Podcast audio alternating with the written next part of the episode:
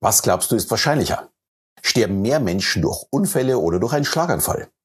Oder was ist gefährlicher? Spazieren gehen oder auch ja, fliegen? Oder Autofahren im Vergleich zum eigenen Haushalt? Und vielleicht noch ein ganz anderes Thema. Wer macht mehr für eure Partnerschaft bzw. im Haushalt bei euch? Du oder dein Partner? Ich denke, das sind alles einfache Fragen, die aber unser Gehirn gar nicht so einfach beantworten kann, wie die Untersuchungen von Paul Slowitsch zeigen. Ich werde dir heute nicht nur die Fragen beantworten, sondern vor allem aufzeigen, wo das Problem in unserem Denken liegt und auch, wie man damit bestmöglichst umgehen kann. Damit ein herzliches Hallo und willkommen auf meinem Kanal. Ich werde dir meine Geheimnisse verraten für eine erfolgreiche Kommunikation mit dir selbst und vor allem auch mit anderen. Ja, normalerweise würde ich sagen, es ist doch völlig egal, ob ich die Ergebnisse richtig einschätze. Ja, solange ich nicht von einem Flugzeugabsturz oder einem Schlaganfall betroffen bin, ist es wirklich egal. Ja, da ist es nicht wichtig. Äh, um selbst, wenn es passiert, kann ich ja nichts daran ändern. Aber das ist eine falsche Einschätzung, weil die Antworten mein Verhalten verändern, wie die Zahlen nach dem Terroranschlag vom 11. September zeigen. Aufgrund der Angst vor dem Fliegen sind die Zahl der Toten im Straßenverkehr in den USA danach deutlich gestiegen. Diese tödliche Gefahr Flugzeug wurde überschätzt weil man durch die Medien mit diesem Schrecken eines Flugzeugabsturzes ständig konfrontiert wurde. Und unser Gehirn macht aufgrund der zahlreichen Informationen zu dem Thema einen Riesenstress. Wir haben also Angst. Ja, das ist wie die Angst vor Haien. Durch zahlreiche Horrorfilme mit Haiangriffen gibt es viele Menschen, die vor dem Meer Angst haben, beziehungsweise dann nur wirklich knietief ins Wasser gehen möchten. In den 70er Jahren gab es in den USA nach dem ersten weißen Hai-Film auch viele Menschen, die nicht mal mehr in den Pool gegangen sind. Das muss man sich mal vorstellen. Völlig unbegründet natürlich. Also ich meine die Angst vor dem Hai, nicht vor dem Pool. 2021 gab es weltweit neun Haitote. Ja, Im Vergleich mal, Nilpferde haben jährlich 500 Menschen auf den Gewissen. Und Hunde als Überträger von Tollwut circa 25.000 Menschen. Und das gefährlichste Tier sind Stechmücken mit circa 725.000 Toten. Also woher kommt diese Angst vor Haien, wenn nicht nur in unserem Kopf? Wir bezeichnen es als Verfügbarkeitsfehler, der Verfügbarkeitsfehler in unserem Gehirn, der aus mehr Informationen, also der Verfügbarkeit, automatisch weiterverarbeitet, das muss gefährlich sein. Und genau das hat der Psychologe Paul Slowitsch in seinen Studien herausgefunden. Auf die Frage, sterben mehr Menschen durch Unfälle oder durch einen Schlaganfall, antworteten tatsächlich 80 Prozent der Teilnehmer Unfälle.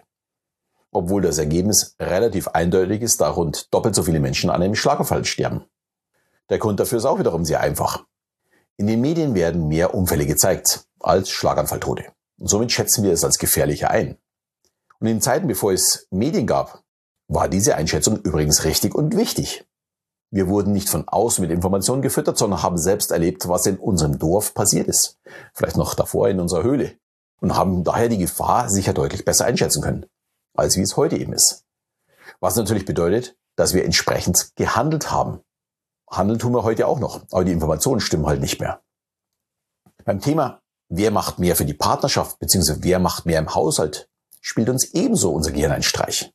Schließlich sehen wir unsere Aktivität mehr als die Aktivität des Partners. Es ist also präsenter für unser Gehirn als die Tätigkeiten des Partners. Und das gilt natürlich auch für den Job. Hier muss man wirklich gewaltig aufpassen, da falsche Rückschlüsse schnell zu einem Bumerang werden können. Es kommt auf einen wieder negativ zurück. Jetzt ist die Frage, was kann ich jetzt tun, wenn ich diesen falschen Informationen in meinem Gehirn unterliege? Bei Ängsten ist es immer am besten, unser Gehirn mit den tatsächlichen Informationen zu konfrontieren. Statistiken zeigen beispielsweise, die gefährlichste Fortbewegung ist zu Fuß. Egal ob man die Strecke, also die Kilometer nimmt, oder die Zeit, also die Reisestunden. Als nächstes kommt dann das Auto. Und am sichersten ist der Zug, der gleich auf mit dem Flugzeug ist bei den Reisekilometern aber sicherer bei den Reisestunden. Wobei das bei mir jetzt keine Rolle spielen würde, da ich von A nach B kommen möchte und nicht eine bestimmte Zeit reisen möchte. Übrigens ist unser Haushalt auch mehr als doppelt so gefährlich wie Autofahren. Im Haushalt sterben ca. 8000 Menschen jedes Jahr, beim Autofahren nur ca. 3000. Das ist, glaube ich, schon ein sehr, sehr großer Unterschied. Und dafür gibt es eine sehr interessante Maßeinheit. Die Wissenschaft bezeichnet es als Mikromord. Sie bemisst die Wahrscheinlichkeit von 1 zu einer Million zu sterben. Und dies kann man wirklich auf alles anlegen, was wir so tun. Die leichteste Zahl ist natürlich die Berechnung durch das Durchschnittsalter in unserem Land. Mit ca. 80 Jahren ist die Sterbewahrscheinlichkeit 34 von einer Million, also 34 Mikromord.